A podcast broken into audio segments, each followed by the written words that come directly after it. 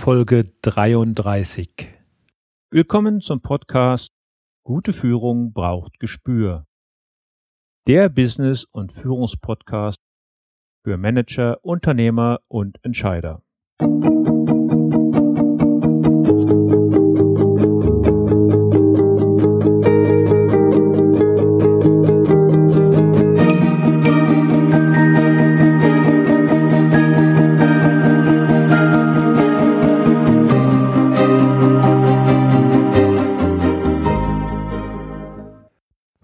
und herzlich willkommen.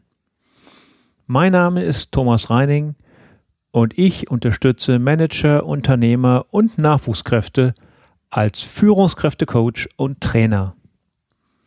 In diesem Podcast teile ich mit Ihnen mein Wissen und meine Erfahrungen als Führungskraft im nationalen und internationalen Umfeld und freue mich, dass Sie heute hier mit dabei sind.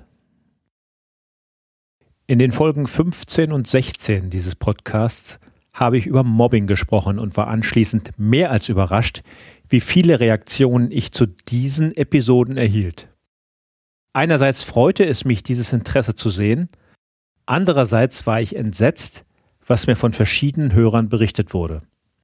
Nicht zwingend, aber eine mögliche Konsequenz von Mobbing kann dann in einen Burnout führen. Und von daher war für mich der Schritt über Burnout zu sprechen kein sehr großer. In der letzten Woche haben Sie das Interview mit Martina Frahn gehört, die als Unternehmerin und Führungskraft diese Erfahrungen am eigenen Leib zu spüren bekam und sich auf eindrucksvolle Weise in ihr Leben zurückgekämpft hat.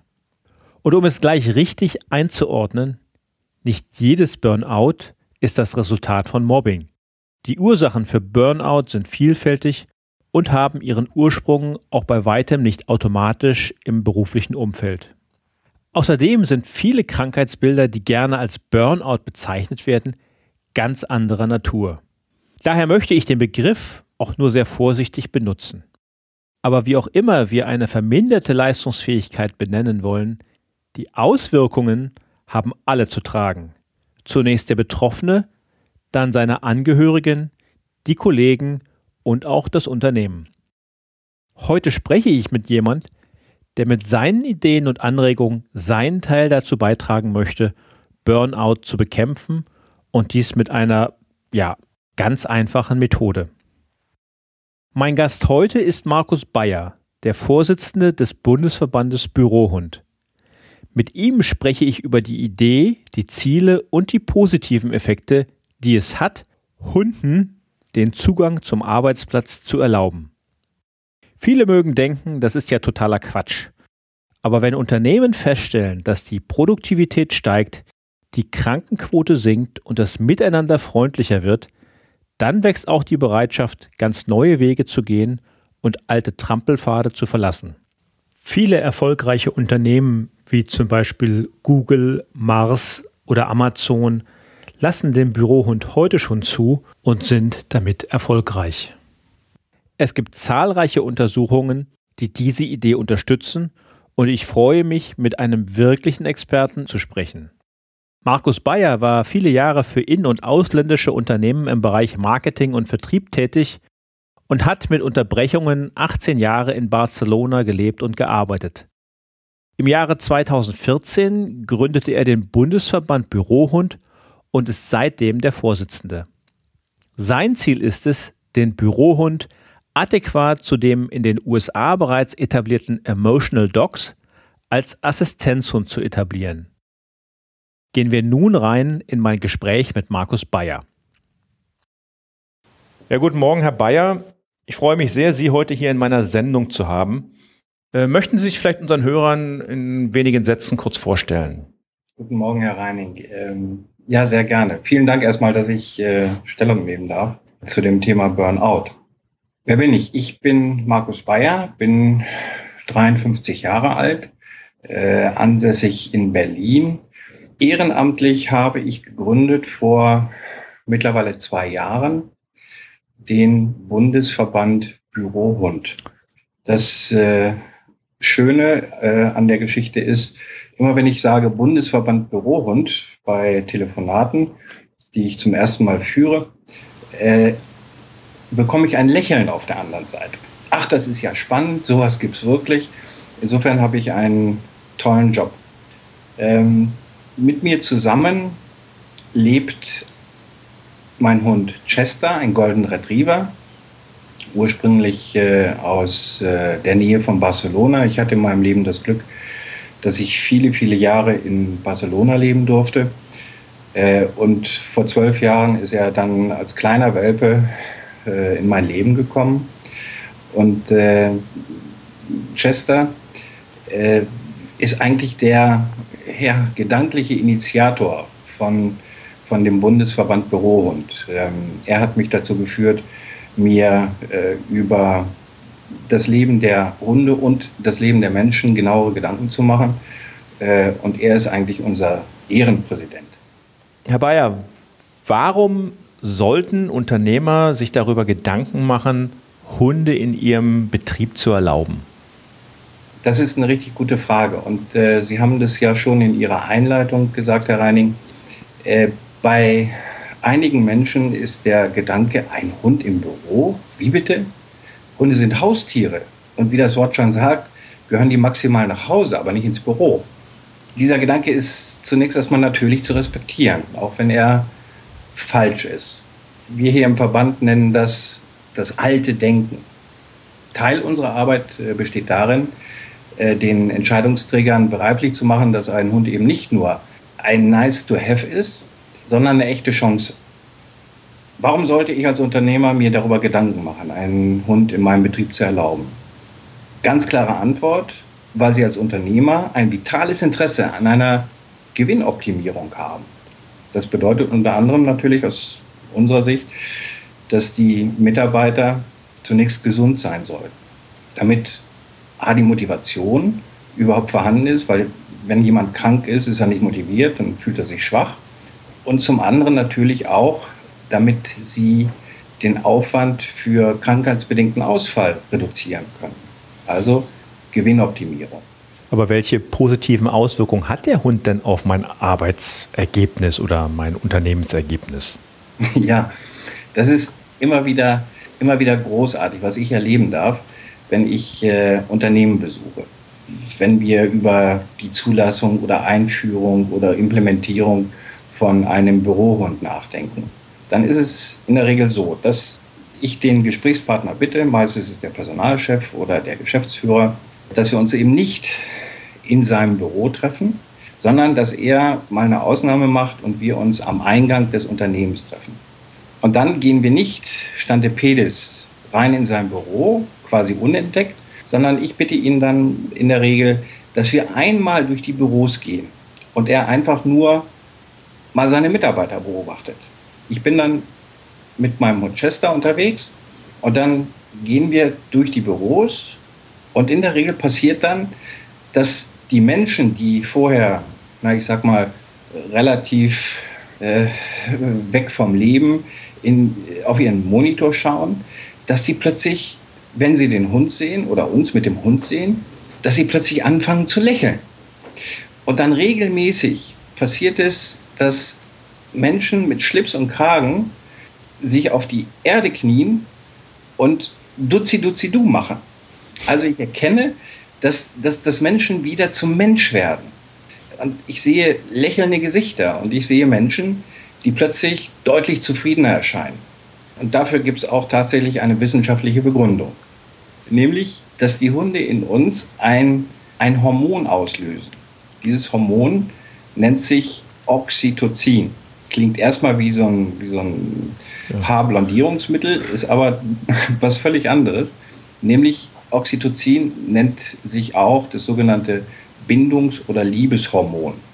Oxytocin ist, ganz kurz erkläre ich es, äh, zunächst erkannt worden in den 1960ern, nämlich äh, bei der Untersuchung, der Blutuntersuchung von Frauen, die kurz vor der Entbindung standen oder kurz danach waren. Da hat man also erkannt im Blutbild, da gibt es einen Peak und äh, dann hat man geforscht, was ist es dann? Und an der Stelle hat man dann dieses äh, Hormon Oxytocin gefunden. Äh, und dann wurde eben wissenschaftlich erklärt, aha, das ist die Basis für die Beziehung zwischen Menschen. nämlich die Liebesbeziehung. Hätten wir, Mutter und Vater, äh, dieses Hormon nicht, könnten wir unser Kind nicht lieben. Oxytocin führt beispielsweise dann auch zu einer Verminderung, linearen Verminderung äh, der Stresshormone, Cortisol, Insulin äh, und macht die Menschen insgesamt gesünder und glücklicher. So, und das Spannende ist jetzt, dass vor fünf Jahren in Schweden herausgefunden, dass äh, dieser Oxytocinausstoß nicht nur zwischen Eltern und Kind, menschlichem Kind stattfindet, sondern auch zwischen Hundehaltern und Hunden. Die Frau Linda Handlin hat diese Untersuchung äh, gemacht und die hat tatsächlich gegenübergestellt auf der einen Seite Mütter, die gerade ihr Kind bekamen, versus Hundehalter, die ihren Hund streicheln. Und tatsächlich, die Peaks in der, in der Oxytocin-Entwicklung waren nahezu identisch. Bei der Mutter, bei dem Hundehalter und beim Hund. Das heißt also, in dem Moment, wo wir einen Hund streicheln, wird dieses, die, dieses Oxytocin freigesetzt im Körper von uns Menschen und im Körper des Hundes. Daher haben wir diese Bindung. Wenn ich so ein Liebeshormon spüre oder das ausgeschüttet wird, fällt es wahrscheinlich auch umso schwerer, mit dem Kollegen oder der Kollegin in Streit zu gehen. Absolut richtig. Reining, dieses Oxytocin führt neben den eben beschriebenen äh, äh, Konsequenzen, positiven Konsequenzen und Auswirkungen, auch zu einer Erhöhung der sozialen Kompetenz. Das heißt also, die Menschen, die dieses Oxytocin in sich fühlen, sind empathischer für andere, können sich also in die Lage eines anderen versetzen. Und das hat natürlich auch am Ende wieder positive Auswirkungen auf Stresssituationen beispielsweise des Mobbings. Ich habe vor einigen Wochen habe ich eine Sendung über das Mobbing gemacht, viele Reaktionen erhalten. Wie kann so ein Hund sich positiv auf Mobbing auswirken?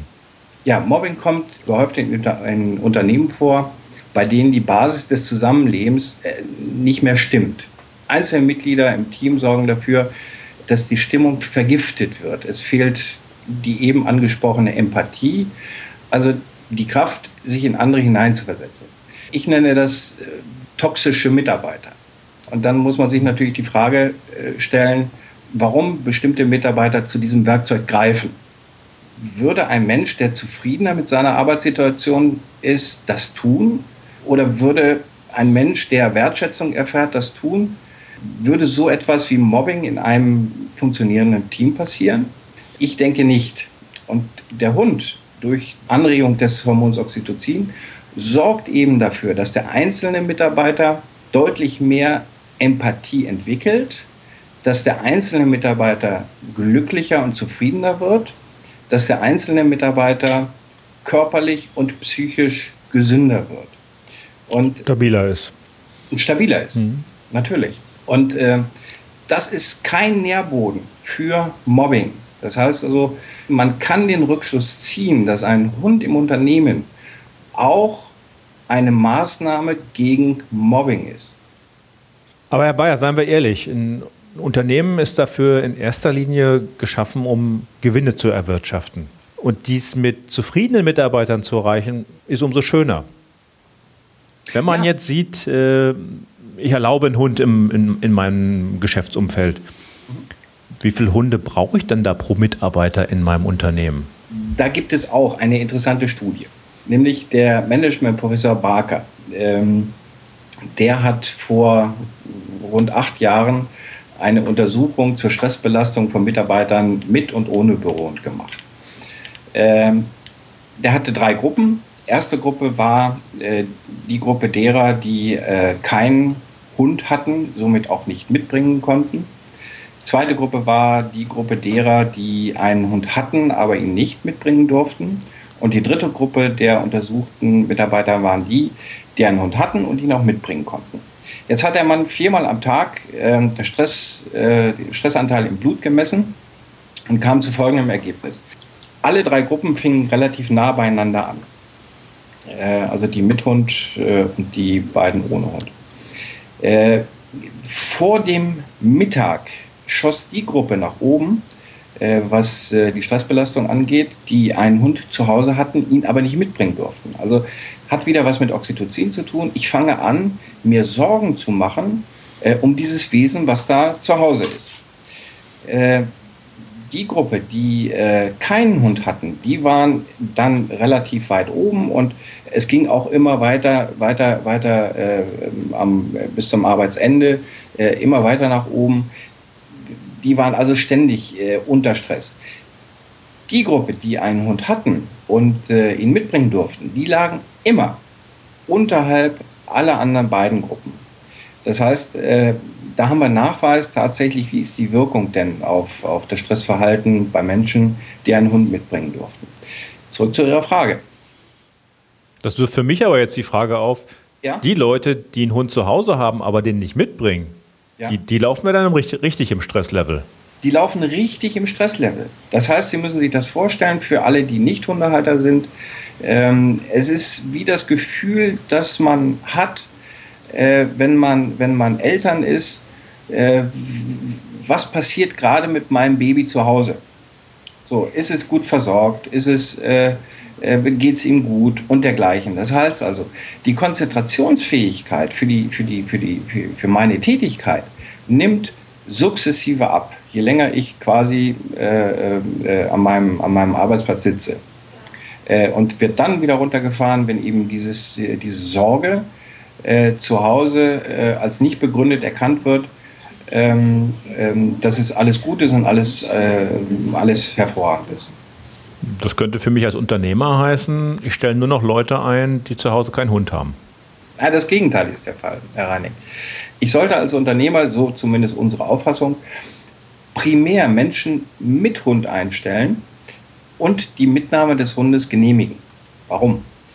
Weil, wie in dieser Studie von dem, von dem Dr. Barker, der Professor Barker erklärt, ist das Stressniveau, also die Anspannung, äh, für diese Mitarbeiter deutlich geringer. Das heißt, ich habe äh, entspanntere Leute, ich habe motiviertere Leute und ich habe loyalere Leute. Und die Wirkung ist eben nicht nur bezogen auf den Hundehalter selbst, sondern auch auf die Kollegen.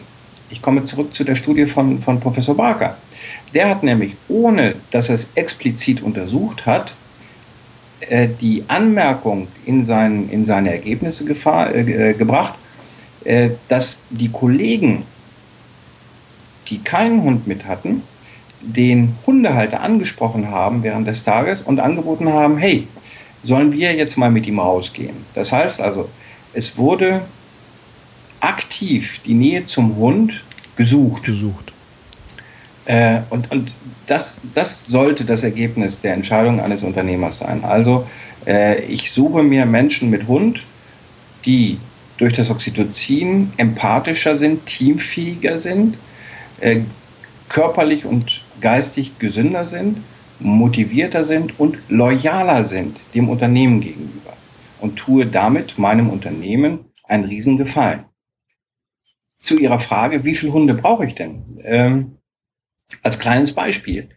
Die äh, Mars Holding in, in Pferden beispielsweise äh, hat auf einem, äh, auf der, auf der, in einem Großraumbüro bis zu 20 Hunde rumlaufen.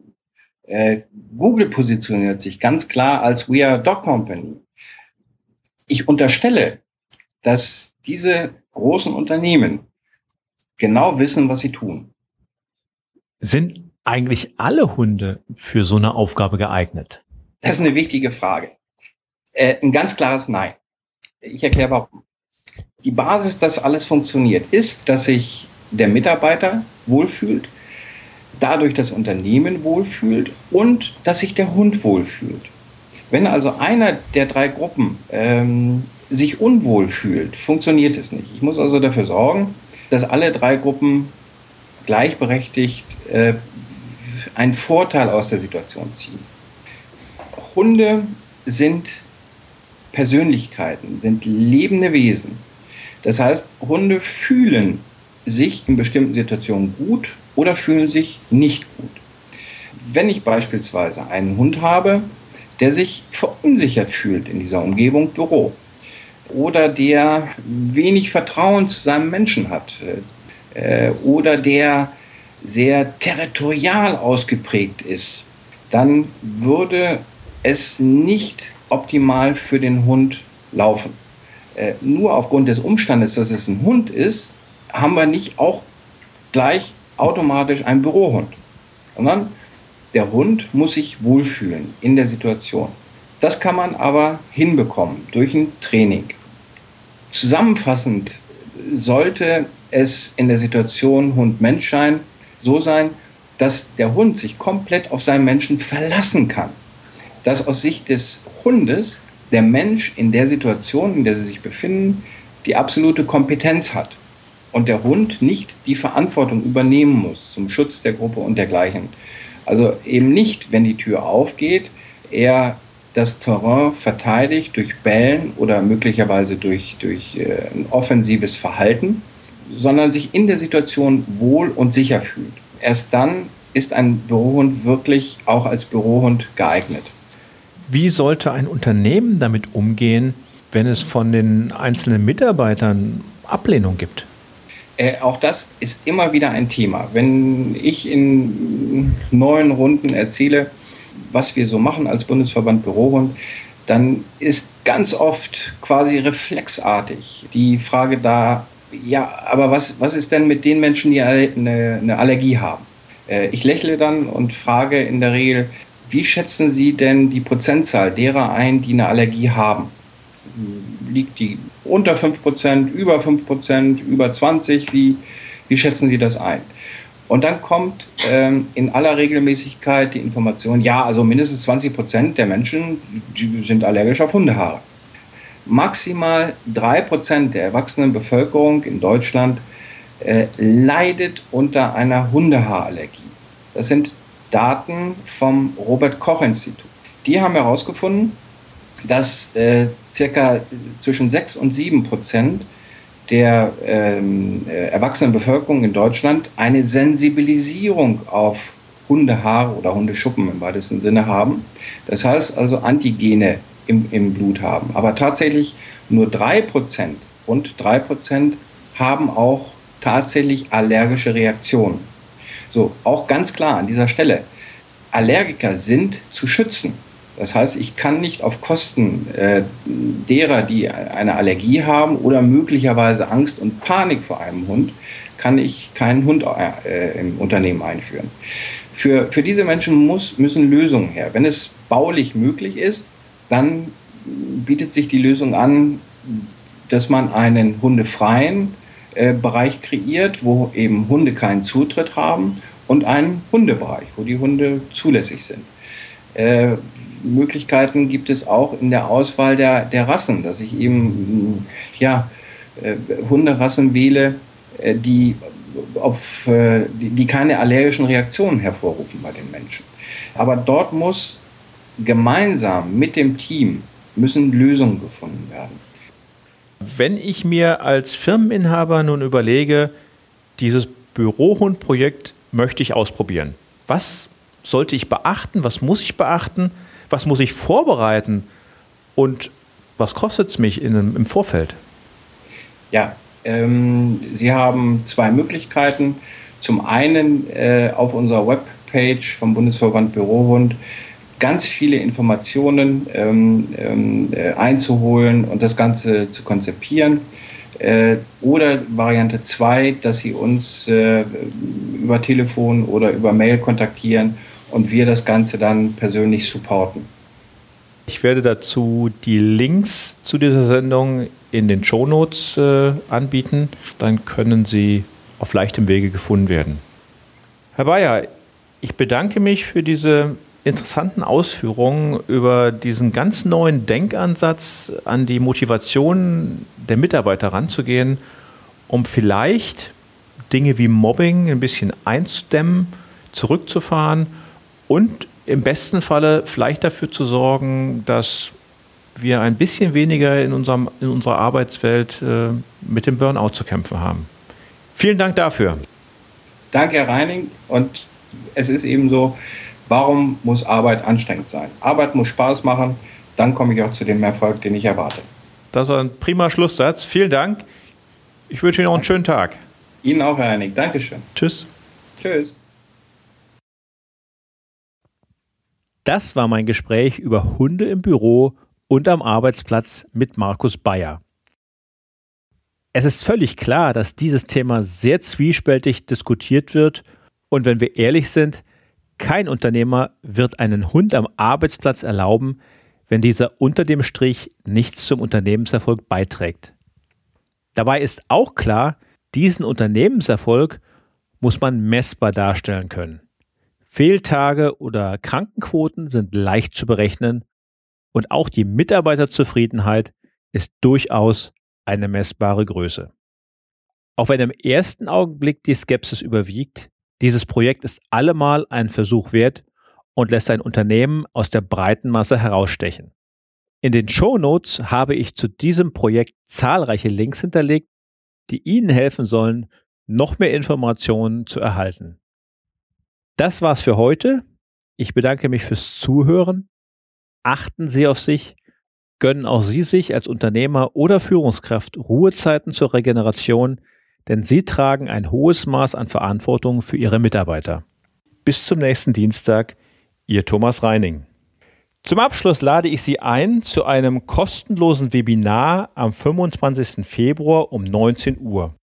Zusammen mit meiner Kollegin Nina Strohmann sprechen wir dann darüber, wie Sie mit Kritik souverän umgehen können. Den Link zur Anmeldung finden Sie selbstverständlich auch in den Shownotes zu dieser Sendung unter www.gute-führung-braucht-gespür.de Folge 33. Führung und Gespür bitte mit UE schreiben. Und wenn Ihnen diese Sendung gefallen hat, würde ich mich sehr über eine Sternebewertung in iTunes freuen. Damit helfen Sie mir einerseits, diese Sendung weiter zu verbessern und andererseits den Podcast noch sichtbarer für weitere Interessierte zu machen. Zum Abschluss das Zitat der Woche. Heute von Thomas Carlyle. Jede große Tat scheint zunächst unmöglich. Haben Sie noch Fragen?